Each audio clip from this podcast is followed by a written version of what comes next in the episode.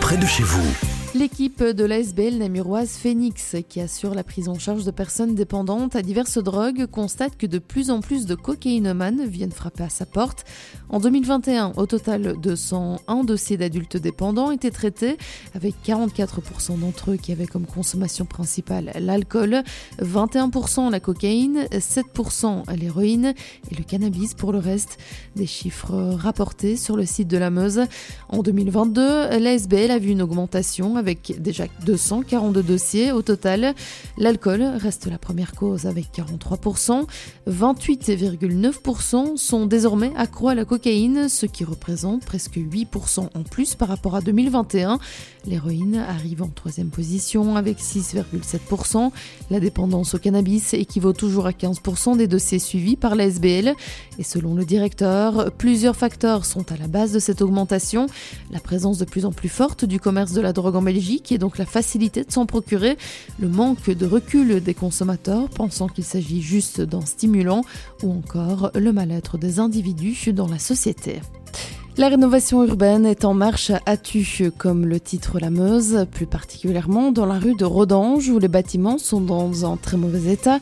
Après avoir fait face à toutes les complexités administratives, c'est l'heure de démolir pour ensuite reconstruire. La démolition entre le numéro 16 et 24 sera terminée pour la fin de cette année au plus tard. Un espace de respiration est prévu pour les résidences. L'aménagement du parc urbain du Brûle juste en face sera mis en œuvre lors de la prochaine législature. Ensuite, sur place, un grand projet résidentiel avec des logements de qualité est prévu, tout en gardant une liaison entre la rue des Jardins et la rue de Rodange. Et puis à le combat se poursuit contre le projet de 14 appartements. Une pétition avait déjà été lancée et signée par 750 personnes. Mais malgré tout, et surtout malgré l'avis défavorable du fonctionnaire délégué, la commune de Sombref a décidé de donner son feu vert au projet. Les opposants, soutenus par le syndicat d'initiative et le Ligny 1815 Muséum, ont décidé d'introduire un recours en suspension au Conseil d'État et un recours en annulation de la décision pour éviter que les travaux ne débutent. À leurs yeux, les deux immeubles qui culmineraient à 15 mètres de haut ne cadrent pas du tout avec les lieux qui sont situés en zone d'habitat à caractère rural.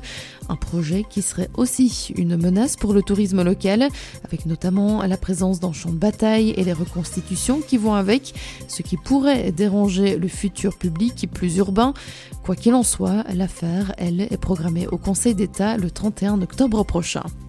En région jambloutoise, l'entité a décidé de se lancer dans un deuxième budget participatif.